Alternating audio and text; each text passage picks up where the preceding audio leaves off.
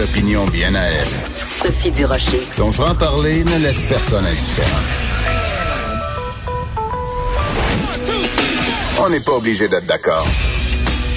Bonjour tout le monde, c'est Sophie Durocher. On est lundi le 11 mai 2020. J'espère qu'en fin de semaine, vous avez pu soit célébrer vous-même la fête des mères si vous êtes une maman, une belle maman ou une mère adoptante.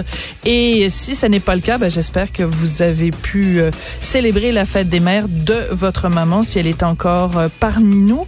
Écoutez, la semaine dernière, je vous avais proposé une entrevue avec une dame que j'ai simplement appelée Geneviève pour protéger son anonymat et pour protéger aussi la confidentialité de l'identité de son enfant. Geneviève était venue nous confier et c'était très émouvant à quel point elle s'ennuyait de sa fille, sa fille qui a 13 ans et qui est en centre jeunesse depuis le mois d'octobre 2019 et euh, on ne permet pas dans les centres jeunesse des visites euh, avec euh, les parents même à travers une vitre, il y avait aucune visite possible et elle avait tiré la, la, sonnette d'alarme Geneviève en disant écoutez ça a aucun sens aussi bien pour le bien des des enfants que pour le bien des parents. Il faut qu'on puisse maintenir ce contact-là.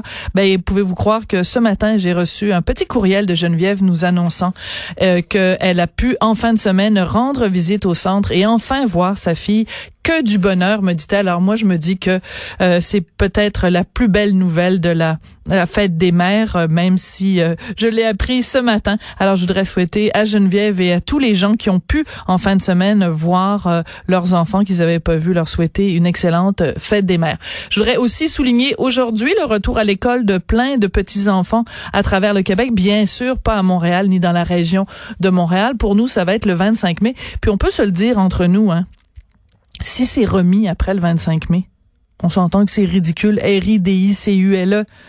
Retourner à l'école pour moins trois semaines, ça n'a aucun sens. On rejoint nos collègues de TVA Nouvelle LCN.